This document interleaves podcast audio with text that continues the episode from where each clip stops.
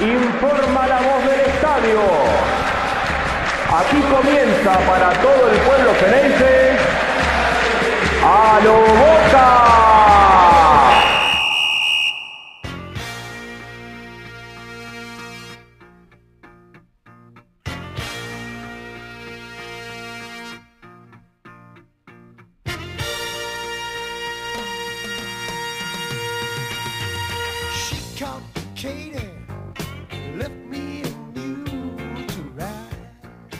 Hola a todos, bienvenidos a un nuevo episodio de A lo Boca Podcast, eh, en un especial con algunas novedades, algunos análisis que han quedado luego del empate en cero en la bombonera ante Atlético Mineiro. Voy a darle la bienvenida a mi compañero Jonathan Carr. Johnny, ¿cómo estás?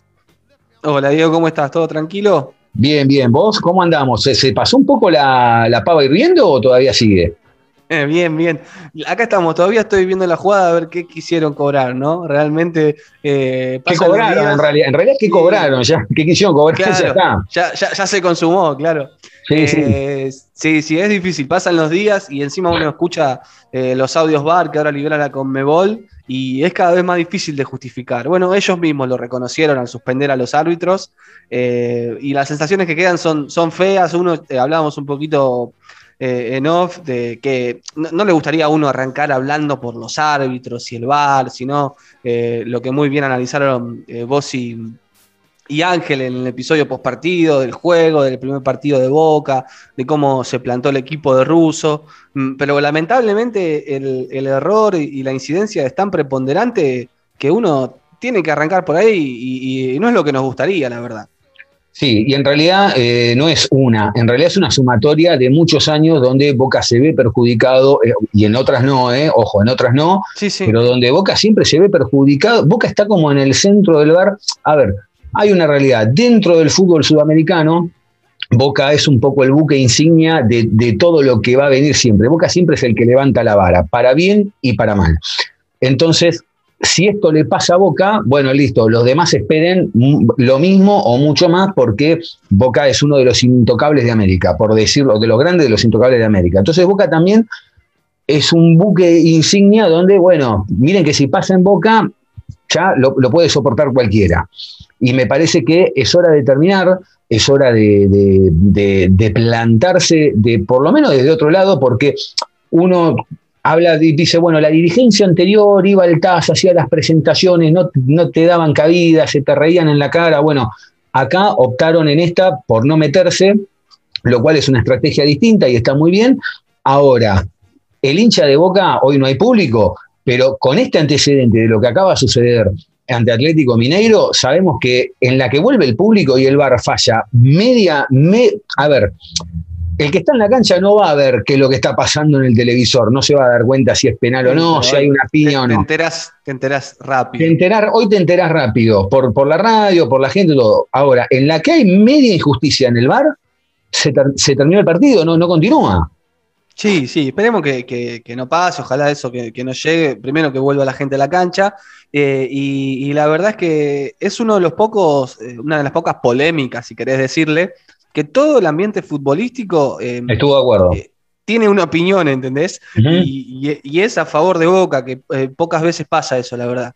Y, y es que acá estuvo mal anulado, y desde el más fanático hincha de River hasta la misma Conmebol, que al día siguiente larga los audios y un comunicado suspendiendo de manera indefinida al árbitro VAR, el paraguayo Derlis López, y al colombiano Andrés Rojas, el que estuvo en el campo de juego, eh, desde ahí eh, hay una aceptación del error y vamos a ver qué es lo que pasa a futuro. En una semana plagada de errores arbitrales, sobre todo del VAR, que tuvo protagonistas no solo a, a este sistema que ya está hace cuatro años en Sudamérica y no mejora, sino también a los equipos brasileños que fueron eh, en todos los fallos favorecidos. Sí, él, eh, se quedó en la versión 1.0 en DOS. No, no, del. VAR. La verdad que es una vergüenza. Aparte Es también, verdad, lo que no- años. Lo que nos indigna de todo esto, no desde ahora, desde hace cuatro años, es la desfachatez, la caradurez de que hay ocho personas viendo una jugada y, y- y no hay cinco que se ponen de acuerdo. O sea, es ese, o sea, y acá te das cuenta que es pegarle un salto al choreo. Porque la realidad es esa, es profesionalizar el choreo de- con el- para Boca o para quien sea. ¿eh? Es profesionalizar el choreo a una costa de, un- de- ya ni siquiera una jugada finita, de, de algo guaso como, como en su momento fue la patada de Pinola en la cancha independiente, en la cancha de River ante Independiente, digo, digo, eh, la verdad no, no hay, debe haber todo un Debe haber todo un circuito de curro armado con televisores, cámaras, deben cobrar por esto, deben cobrar por lo otro, están facturando a 2.000, pero el choreo sigue igual, porque esa es la realidad, el choreo sigue igual, no, no, lo, no lo vino a mejorar, lo vino a, embarrar más, es todo No, dudas. Mejorar está claro que, que no lo mejoró. Y bueno, también esto eh, deja a cuenta y deja ver que hay mucho más espacio para llenar con árbitros, ¿no? Muchos más puestos de trabajo. Y después yo no sé si hay tantos árbitros capacitados para ocupar esos lugares. Mm. Porque vos tenés que poner árbitros, lo que, los, los que nombramos recién, no son árbitros reconocidos a nivel continental. Claro. vos lo tenés y decís, ah, este me dirigió en la semi del 2016, este estuvo en tal. Son árbitros que están hace pocos años y le dan partidos de gran relevancia y, y- y no están capacitados, no están a la altura. El- lo que pasó en Boca Mineiro fue, eh, fue un escándalo, fue increíble, pero a la misma hora están jugando Cerro Porteño y Fluminense y el juez de línea argentino, eh, Julián Fernández, levanta la, la bandera marcando un offside a, a Boselli, que era el 1 a 0 para Cerro Porteño. Eh, había un defensor brasileño eh, en la otra punta que habilitaba dos metros. Primero, Mm. un error de línea levantar la bandera cuando claramente la normativa es que deje seguir. Después Claro. nos metemos para qué están los líneas, porque si la normativa es dejar seguir y, y- y mi trabajo es nunca levantar la bandera, ¿para qué estoy yo acá? Pero más allá de eso, eh, el VAR con la posibilidad de corregirlo y que decís, bueno, listo, se pueden equivocar en todo, menos en los offside, porque tiran las líneas y, y lo que dice la máquina milimétrica, listo. El tema es que las líneas las trazan los seres humanos, que son los mismos incompetentes que no pueden eh, cobrar un gol legítimo. Se olvidaron de un jugador que estaba abajo, el mismo que no vio línea Fernández, no vieron los cinco tipos que estaban en el bar, le metieron un zoom, al principio se veía una cabecita y después no se lo veía, ¿entendés? Parecía, te juro, parecía un sketch de Capuzotto. Sí, sí, no, la verdad que Anular Eh, ese gol. con Sí, y aparte, y aparte también van a tener que empezar a cuidarse los mismos referees, con la, porque también hay una cuestión automática de años de dirigir y de la formación, porque en la jugada esta, eh, en la que amonesta a Hulk, que, o a Hulk, no sé cómo se le Sí. dice, el original es Hulk, a este le dicen Hulk porque debe estar en Sudamérica, no tengo ni idea, no importa, pero fíjate que cuando Izquierdos para la pelota y, y le, le tira el pelotazo a Pavón que convierte el gol, el referee levanta la mano como diciendo, hacer, hacer tiro libre. Sí, sí, no, Y para después la para la- jugada y después para, para la para jugada. amonestarlo a Hulk. Sí, bueno, por, por eso te digo, entonces ya se van a tener que hasta cuidar de, de los actos reflejos que ya tienen incorporado, porque quedan, que está bien, igual, a ver, uno se queja, queda mal en todas, pero después no pasa nada. No, no, no. No, no pasa nada eh, a, nivel fáctico. eh, eh, obviamente el gol ya está, el partido se terminó.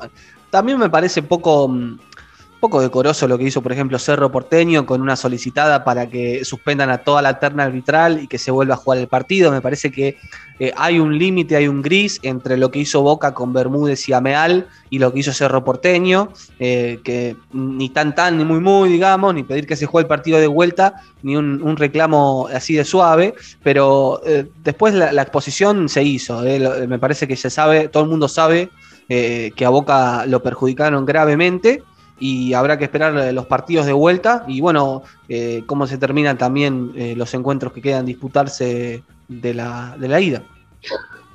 Llegó Edwin Cardona, ¿no? A la madrugada lo, lo trasladaron. eh, vamos a ver qué es lo que pasa. ¿Cómo ves vos la situación de, de Cardona, Jonathan? ¿Qué, qué va a pasar con, con Edwin? Qué tema, ¿no? Porque la verdad es que Cardona, a mí desde, desde siempre me parece un jugador, eh, hemos hablado mucho acá en los Sí. episodios, eh, que eh, tiene, para mí tiene una, una jerarquía que para el fútbol argentino le sobra y, y ha sido el sostén de Boca en, en muchos, muchos partidos, sobre todo, por ejemplo, Boca ganó la Copa Maradona con él como figura, cuando Boca ponía un equipo alternativo y él no jugaba la Libertadores, después la eliminación con Santos, se cargó el, el equipo al hombro, no en el juego, pero sí en, en determinaciones como pases goles o goles en la primera parte de la Copa Liga Profesional hasta su lesión. Eh, y me parece que Boca tuvo muchos gestos con él eh, y que Mm. no fueron retribuidos. Eh, desde una declaración de Riquelme, después de que Cardona picara el penal que le atajó el juvenil arquero de, de River, que Román sale a hablar por primera vez eh, luego de eliminar a River y, y dice, bueno, que, que tiene suerte que Boca pasó, ¿no? Eh, así lo dicen como en tono de sorna, pero después lo elogia, que es un genio del, fútbol, que hay pocos como él. eh, y hace poco dio otra entrevista, le dijo que iba a llevar la 10 eh, a Cardona antes de que pasara esto, ¿no? Y, y Boca lo dejó ir eh, a la selección Colombia cuando el pedido por él fue eh, fuera de término y se perdía una hipotética final a la cual Boca no llegó si es que eliminaba a Racing. Y bueno, me parece que se esperaba un gesto de vuelta. Sobre todo porque vos ves un equipo que no le sobra mucho y, al resto de, de los equipos que disputan esta competencia eh, tienen jugadores que hace menos de una semana estaban jugando la Copa América. No te digo el caso de River porque los jugadores del Millonario vinieron con la delegación a la Argentina, pero sí, por ejemplo, el paraguayo Ábalos de Argentino Junior, ¿entendés? O de la Cruz, el uruguayo que sí volvió eh, para con River, eh, eh, David Martínez también de Paraguay, eh, en el Millonario. Entonces es un gesto, que está bien, el, el jugador tiene todo el derecho de irse de vacaciones. Ah, porque pero no perdóname, tuvo. Jonathan, yo te hago una consulta. Suponiendo que Boca pasa al Mineiro, ¿cuántas semanas tiene después hasta el otro partido? Y Boca eh, juega con el Mineiro. cuatro o cinco semanas. Claro, Boca juega con Mineiro el próximo martes y Eh, sí. de, de pasar, eh, los cuartos de final son la semana del 10 de agosto y el 17. Bueno, Boca tiene varios partidos eh, En el medio. local. claro. Listo, yo digo, está bien, yo entiendo que es más complicado venir a la Argentina, jugar los partidos con el Mineiro, volverte a Colombia a ver a tu familia, después, después retornás, etcétera, es más complicado. También está la posibilidad de que Boca no pase contra Atlético Mineiro, porque es una posibilidad, y después liberalo, ya está. Una vez que dale 10, 15, 20, 30 días, que se pierda el torneo, porque también las vacaciones las, las tiene y las merece, porque como cualquier persona, pero digo, me parece que en este contexto era, obviamente que distinto es el caso de Fabra, como ya lo hemos dicho, pero en este contexto realmente me parece que es una, una picardía. Me parece que también es un mensaje de Cardona, ¿no? Y sí, la verdad es que mm, Cardona no quiere. como, como un gesto de, de desidia, de, bueno, la verdad no, no estar comprometido. Y, y- y también cómo quedás con tus compañeros después, Diego, porque ahora Cardona llegó a la Argentina, tendrá que hacer una semana, 10 días de aislamiento, porque el gran tema era ese, recordemos, era que Boca le mandaba un charter, con Mm. todo lo que significa, que, que como jugador, que debe ser? Lo mejor es sentirte querido por tu club. Mm. Tu club te manda un charter para que vos vengas acá y estés en los partidos, solamente para vos, no para otros dos jugadores más. Recordemos que el pobre Andrada estuvo 15 días en Ecuador en una habitación y, Y me parece que ahí también, ahí también tenés otra lectura de un mensaje de Boca, por ejemplo, para con Andrada, que Claro. claramente no querían que, que, que, que siga en el club, y ahora vos fíjate el gesto este para con Cardona, que es totalmente opuesto. Por eso, entonces vos tenés ese gesto y está bien, él dice, necesito vacaciones eh, y, y- y traer a mi familia que está en en Colombia y no puede volver. Y Boca así todo, le da el charter Mm. para que venga con su familia de Colombia. ¿Entendés? Sí. Entonces lo sigue queriendo. Yo creo que era algo que se podía llegar a solucionar de, bueno, te mando un charter a vos, vení de Brasil y después le mando otro a tu familia y que venga de Colombia. Y, y podés estar en los partidos y tu familia está acá en Argentina. Son temas personales y muy delicados, pero me parece que vos tenés que demostrar un compromiso que acá Cardona no mostró. Y Cardona se vence el vínculo a fin de año. Y la plata ya de por sí que había que poner no era poca. Y ahora cada vez esos 5 millones cada vez suenan más y más caros. Que ya son 10, son 15, son 20, Claro. exacto. Y además tengamos en cuenta también que Cardona eh, ya no es un problema con esta dirigencia. Lo tuvo en la dirigencia anterior, tuvo inconvenientes en Puerto Madero, tuvo inconvenientes con los mellizos Barros Esqueloto, que se les, les hizo un corte de manga una noche por Copa Argentina contra Gimnasia Grima La Plata, eh, donde Guillermo y Gustavo se quedaron en el banco hablando hasta última hora. eh, que parecía que sería renunciaban, digo, por algo también los mellizos no lo pusieron en la final de Madrid, no lo pusieron, porque no lo pusieron, Eh, y la realidad es que No, si después en también sus antecedentes, son- problemas. un montón malas. Sí, sí, sí, sí, eso está claro. Pero bueno, eh, lo que hablamos siempre de los combos de los jugadores, bueno, esta dirigencia eh, eligió el combo Cardona. Yo la verdad es que no, no, no me voy a decir, estoy de acuerdo, me parece que es uno de los pocos jugadores que eh, le daba el salto de calidad que Boca necesitaba, no para que todo el fútbol caiga sobre él, sino para que sea una pieza más de ese andamiaje colectivo futbolístico que Boca todavía está buscando. Pero las actitudes están por encima de las características de los jugadores. Sí. Y, y ojo, que tampoco me parece que la solución sea ahora colgarlo hasta fin de año.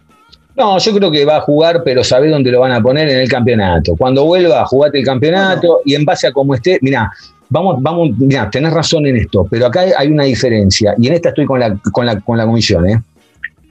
Primero, es un tipo que vos tenés que ponerle cinco palos a fin de año si es que lo querés retener. Como no lo querés retener, le pagarás el sueldo y a, y a fin de año no le pones los cinco palos. Por otro lado, si Boca ahora lo sienta en el banco o lo pone a jugar un ratito en el campeonato y, y se desvaloriza, el que pierde es él, no es Boca.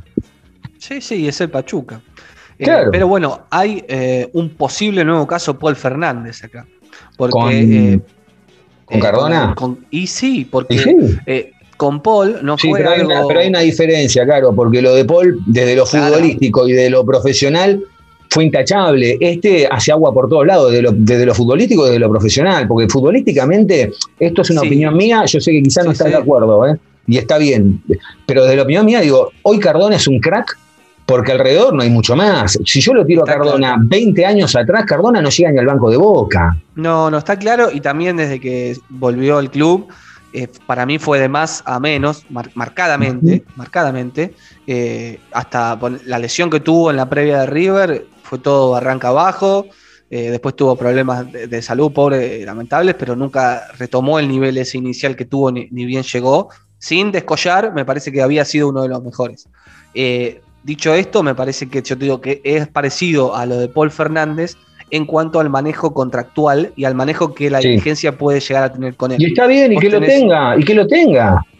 Sí, pero ah, recordemos que a Paul lo podían usar hasta fin del año pasado Sí. eh, y no lo usaron y, y fue col- colgado antes porque Sí. Paul no quiso arreglar la co- que Boca le iba a comprar el pase y no quiso por una diferencia salarial. Entonces vos tenés un, un jugador ahí y, y un jugador importante, me parece que lo tenés que seguir usando hasta Claro, pero año. está bien, pero digo, está bien, pero a ver, yo voy a poner un caso. Vamos, en vez de en vez de Paul Fernández, lo de Paul debe haber sido muy distinto, porque fíjate que inclusive en algunos casos, como en el de Buffarini o en el de Lisandro López, que trataron de correrlos, pero los, los han reutilizado en algún caso extremo, y en algún que otro no tan extremo también los han utilizado, sobre todo a Buffarini.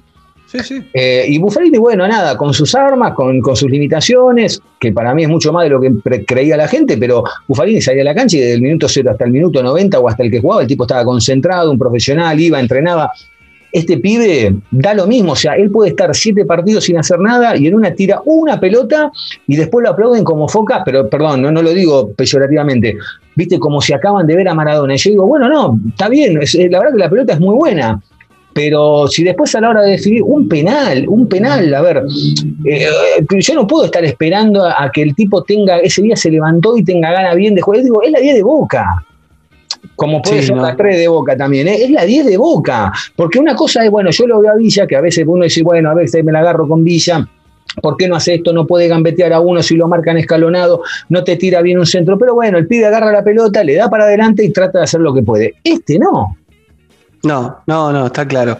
Eh, son, son destelladas. Pero bueno, me parece que también esta otra opor- oportunidad eh, se va a dirimir de qué van a hacer con él después de la charla que tengan. Y te lo doy, Eh, con- perdóname, y te lo doy vuelta, disculpa, perdón que te interrumpa, te lo doy Sí, sí. vuelta. Vamos a suponer que le dan la oportunidad, la última oportunidad, y el tipo juega eh, agosto, septiembre, octubre, noviembre, la rompe toda, mete cinco goles. Vos le comprás los cinco palos, yo ya no se los pongo, por más que sea, por más que traiga la Copa del Mundo, yo no se lo pongo. Sí. No, porque para, no para mí esta, que viene. Esta situación es, es disruptiva y yo creo que no, no hay vuelta. vuelta, atrás. tal cual. Para mí no, para mí no, para mí no, no, no hay vuelta atrás y es una situación que bueno, habrá que, que ver qué es lo que deciden, sobre todo ahora van a charlar, ¿no? Eh, con el cuerpo técnico, con los jugadores, pero me parece que no, no hay vuelta atrás en ese sentido. ¿Será verdad que le dijeron, no, no, está bien que se quede y que vuelva caminando si quiere? ¿Te enteraste de eso o no? No, no, no, no. Dice, que, dice que, bueno, cuando, cuando le ofrecieron el charter, desde el cuerpo técnico, no sé si fue Miguel Ángel Russo quien que le dijeron, no, está bien, está bien, que no haya problema, que se quede allá, que vuelva cuando quiera, o que, que vuelva caminando si quiere. Eso le dijeron, porque como siempre está la joda del caminadona, eh, y, y veo que le tiraron un palo como diciendo que se tome el tiempo que quiera, bueno, eh, complicado. Hablando de declaraciones, eh, habló post partido el Cali Izquierdos, habló Miguel Ángel Russo, ¿hubo algo que, que- que te hizo ruido en las declaraciones? ¿Hubo alguna frase para, para destacar? Sí, me parece que Russo estamos acostumbrados a que no, no es alguien que, digamos, dé nombres propios o, en las declaraciones siempre es protocolar y, en el lenguaje criollo la, la tira fuera. Eh, y me parece que acá, eh, al, al mencionar a Nacho Fernández como principal apuntado, y sobre todo coincidieron los dos en, en esto de eh, que no querían sacar del medio, eh, que los brasileños no querían sacar del medio y que Nacho Fernández le, le manejó el partido al árbitro. Así que me parece que, que es algo para destacar y, y después para dar vuelta a la página también, ¿no? Porque ya Sí. se habló mucho de este partido. Y bueno, Boca mañana debuta en el torneo y el martes que viene tendrá la vuelta con el Mineiro y, y- y se, se verá qué, qué es lo que pasa, si realmente ya está enfocado allí o sigue peleándose con el VAR. Ujú. Eh, bueno, eh, habló el presidente Ameal también. Eh, sí. habló de, de- de- de la ampliación del estadio, entre otras cosas, ¿no? Eh, hay que hablarle claro al hincha también respecto a eso. Eso, en condiciones normales, siempre es una, eh, una aspiración faraónica, por decirlo de alguna manera, porque inclusive eh, ni el, ni, no, no, no porque sea alguien importante, ¿no? pero lo, comparo, eh, por ejemplo, Armando sí era importante en Boca, lo mismo también fue Mauricio Macri en su momento, digo, pero ni Macri ni, em, ni Alberto J. Armando pudieron hacer esa obra faraónica que todos creían, digo, y en este contexto me parece que mucho menos. Vamos a ver cómo se trabaja y cómo pueden llegar a modificar algo de ahí.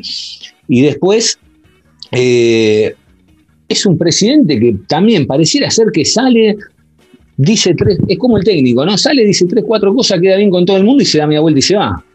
Sí, no, no es un, presidente que, que deje muchos títulos, la verdad, en ese sentido, como, como ruso.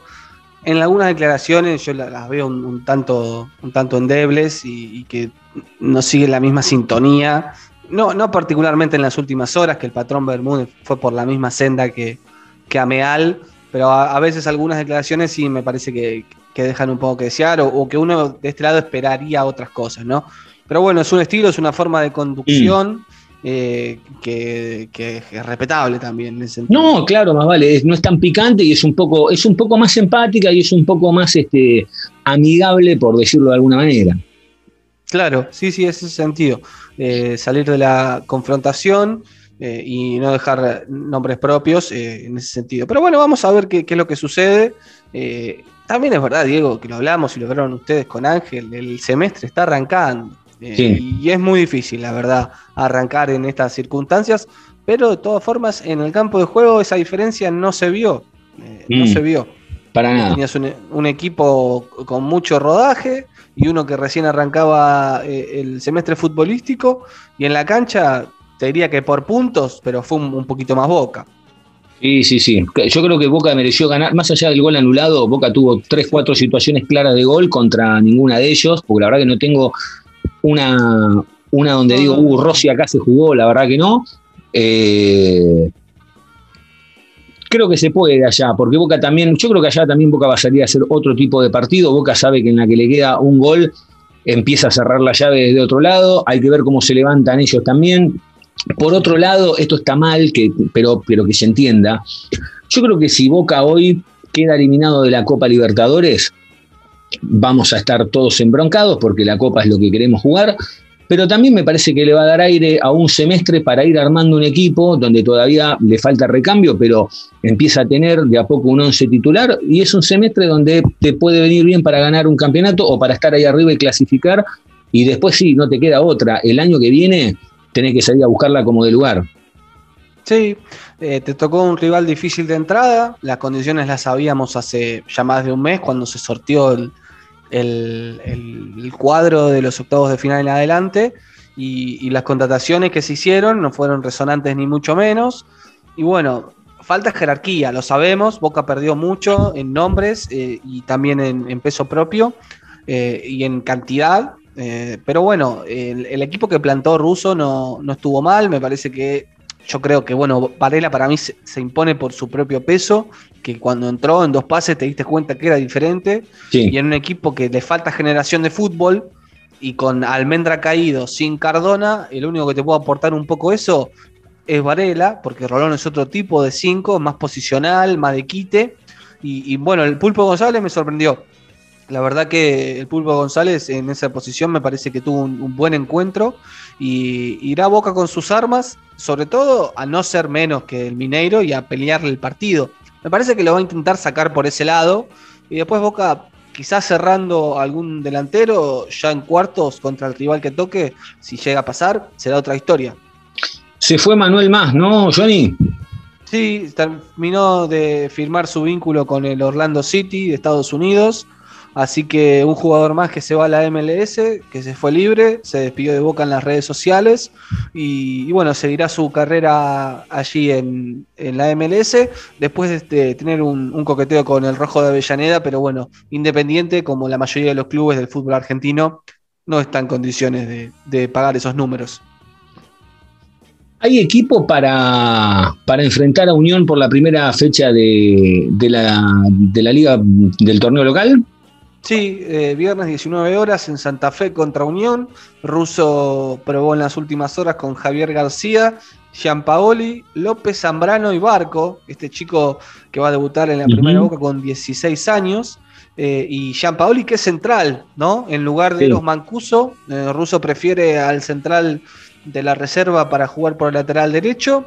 Eh, mitad de cancha para Maroni o Aaron Molinas, Varela Campuzano y Obando, y arriba el doble 9 Orsini Vázquez.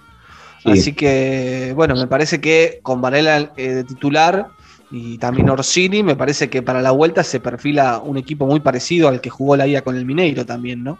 Coincido. La diferencia es que quizá Varela sí puede, eh, puede estar apto para, para meter dos partidos eh, sí. corridos, eh, pero sí, yo coincido, me parece que no va a haber. Yo tengo una duda, mira, vamos a hablar un cachito del, del, equipo para enfrentar a Unión y después ya nos veremos un toque con, con lo de Mineiro, sí, sí. porque, eh, a ver, está muy bien lo que vos decías, lo de Gianpaoli, que es central y va a jugar de lateral. Último partido de López, posiblemente, porque el Al Nazar ya está decidido a comprarlo y llevárselo, y Boca no va a tener ningún problema en despedirlo a Lisandro López. Para mí es una lástima porque es un jugador que realmente ha hecho una dupla fantástica con, con el Cali. Eh, ahí entra Zambrano de 6 también, que sí, alguna raro. que otra vez jugó. No, alguna que otra vez jugó, pero sabemos que es primer marcador central. Pero bueno, López sabemos que de 6 no, no ha jugado nunca. El chico Barcos, que la verdad que es toda una apuesta, pero es como venía diciendo en las últimas semanas todo lo que ha hecho esta dirigencia con los pibes, por algo lo ha hecho. De hecho, el otro día el chico Sandes, la verdad que ha cumplido y muy bien, ¿eh? Y muy bien. Entonces sí, ya sí, es sí, como que hay que empezar a desestructurar un poco este tema de, uy, pone un pibe, lo va a quemar. Me parece que hay que empezar a desestructurarse de, de esa idea, por lo menos por ahora. No, sí, eh, me parece que coincido con vos. Es, es un, un, plan que, que, tiene esta dirigencia en cuanto a los juveniles. No es algo eh, que algo que cabellado o que claro. sube de repente, impacta un poco la edad, la edad los 16 años, eh, el cuarto jugador de Boca más joven en debutar en, en, su historia, pero bueno, después también hay que ver que, que debuta porque en ese lugar Fabra por un problema personal no está uh -huh. y, y, y, que eh, porque el club decidió no incorporar un lateral claro.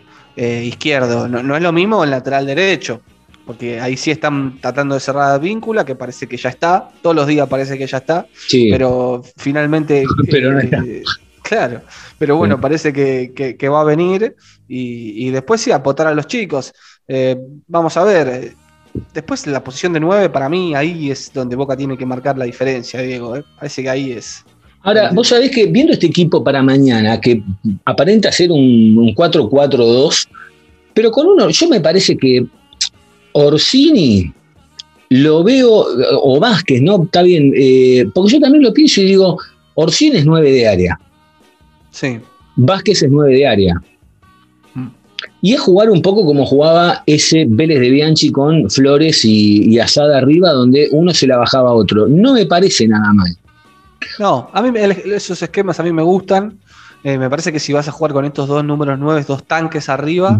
Eh, Aaron Molina, por lo que sé de sus características, me parece que va mejor que Maroni para tener dos pistones por los costados, eh, porque sabemos el ida y vuelta que tiene Wanda en la izquierda, pero si no la derecha te queda un poco renga, más teniendo un central de cuatro que estimamos va a tener poca proyección.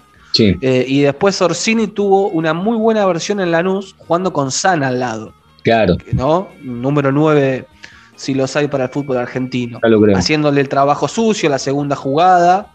Así que es una linda apuesta para ver y y para ver 90 minutos de Orsini y, y del pibe Vázquez, que también tiene buenas proyecciones.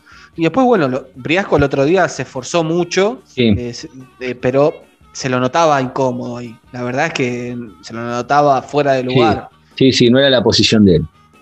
Claro. Las peleó todas. Era un soldano un poco, un poco más agrandado, más- con más físico, peleándose con todos los, con todos los, este, eh, con los centrales de- del Mineiro, pero claro, una vez que bajaba la pelota y la peleaba, te dabas cuenta que no aparecía nadie, porque no, no, no había forma de. Aparecía No. Pavón, aparecía Villa, pero era muy poco.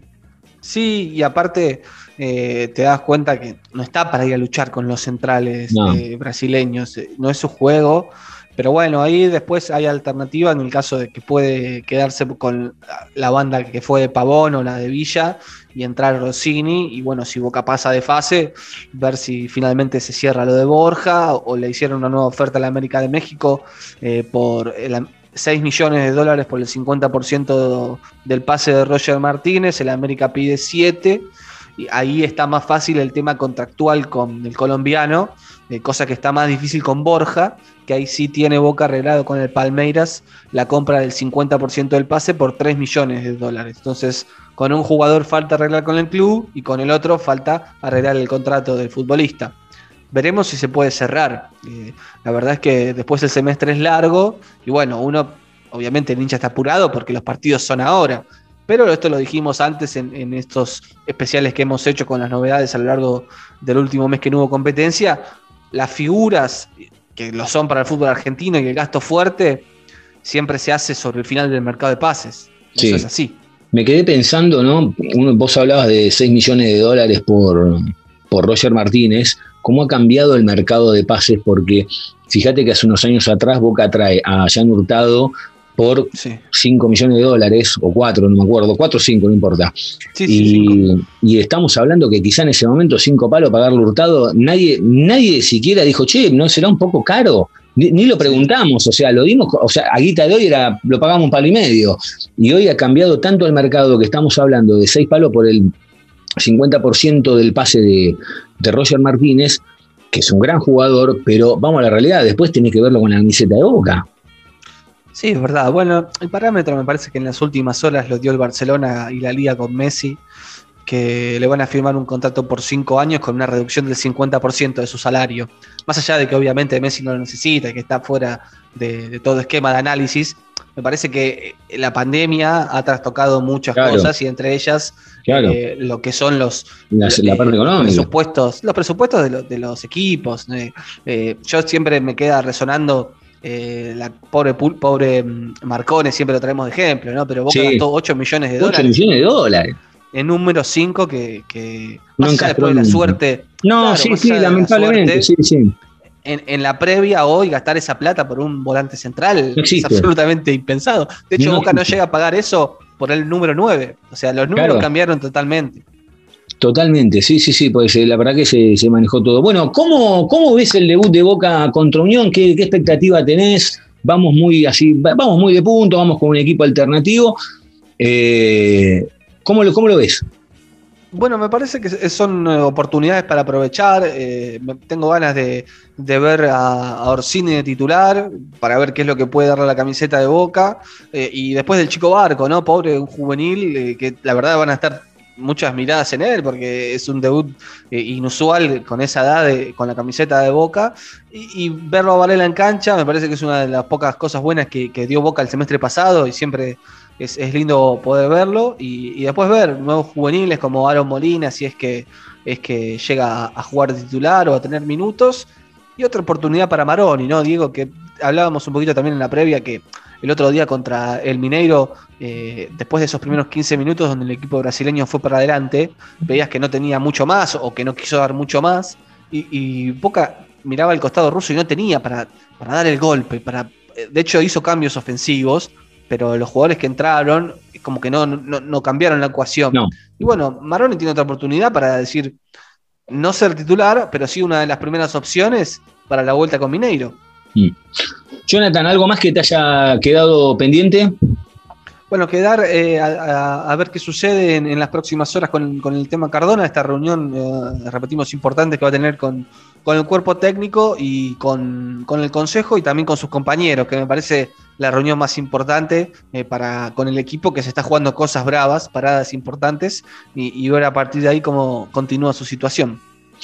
Muy bien. Bueno, vamos a ver qué es lo que sucede también en el debut de Boca mm, en el torneo local. Va a estar enfrentando por la fecha 1 a Unión en Santa Fe de la Vera Cruz el viernes 16 a partir de las 19.15 con arbitraje de Nicolás La Molina, ¿no? Exactamente, la Molina allí estará en, en Santa Fe. Sí, señor. Bueno, con fe, con turismo, con deporte, con, con la camiseta. Vamos, va a haber camiseta nueva, va a haber camiseta nueva para la tercera fecha ante San Lorenzo. ¿eh? Boca estrena camiseta que va a ser eh, un azul un poco más oscuro, un amarillo un poco más oscuro, creo, y va a tener la- las cuatro estrellitas como la que tenía Maradona en el 81, ¿no? Linda, linda, lindo el modelo. Eh, siempre son los modelos que sacó esta nueva marca. eh, me, gustaron mucho, por ejemplo, la de la bombonera o la del aniversario de- del triunfo contra el Real Madrid en Japón. Esas alternativas, la verdad es que son de colección. Bueno, también es lindo que Boca saque una camiseta nueva. Sí, señor. Jonathan, bueno, ¿dónde te puede encontrar la gente en las redes sociales? Allí estamos en Twitter como arroba carjoni y en Instagram como arroba carjonathan, así que allí nos leemos. Muy bien, ahí nos vamos despidiendo. Gracias a todos por estar del otro lado. Jonathan, gracias también a vos por estar del otro lado. ¿eh? Abrazo grande, hasta cualquier momento. Otro para vos, señores, nos despedimos. Será hasta el próximo episodio, que seguramente será post primer partido de Boca, donde debute, como decíamos recién, ante Unión en Santa Fe. Vamos a ver qué es lo que pasa. Así que bueno, nada, hasta la próxima, que anden bien.